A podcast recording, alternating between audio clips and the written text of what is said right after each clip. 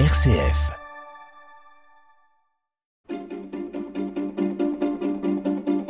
L'agenda des régions, les idées sorties des radios RCF. Et au programme deux destinations pour ouvrir la semaine, l'Ain et le département de la Sarthe. Les étangs de la Dombe dans le département de l'Ain, classés Natura 2000, constituent la plus vaste zone piscicole en eau douce de France. C'est aussi là que se trouve à une demi-heure au nord de Lyon, l'un des plus grands parcs ornithologiques d'Europe, à Villars-les-Dombes. Xavier Jacquet, l'été, le visiteur n'y entend pas que le chant des oiseaux. Effectivement, le parc organise depuis quelques étés maintenant un festival en plein air avec des chanteuses et chanteurs connus.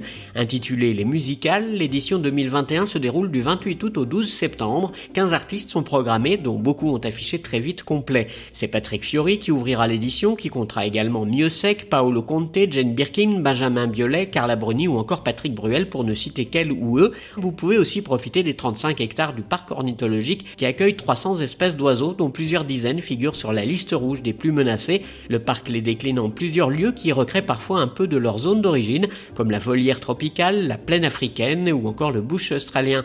La particularité est de pouvoir entrer dans certaines de ces volières, comme celle consacrée au milieu tropical ou celle des rapaces. Xavier Chequet, RCF, Pays de l'Ain, on part tout de suite dans le département de la Sarthe, au Mans, pour découvrir un spectacle de son et lumière dans la vieille ville. On fait le point avec Agnès Milo.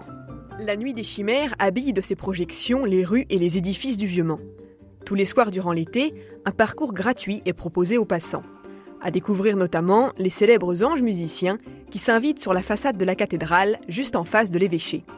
De l'autre côté, sur le porche royal, la mise en lumière en couleur des statues met en valeur les détails de cette porte sculptée qui date du Moyen Âge.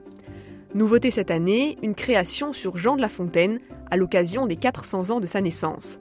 Autres œuvres éphémères à admirer, les visages de soignants manceaux mobilisés pendant la première vague de la crise sanitaire. C'est à voir jusqu'au début du mois de septembre et tous les soirs c'est gratuit. Agnès Milo, RCF Sarthe pour l'agenda des régions.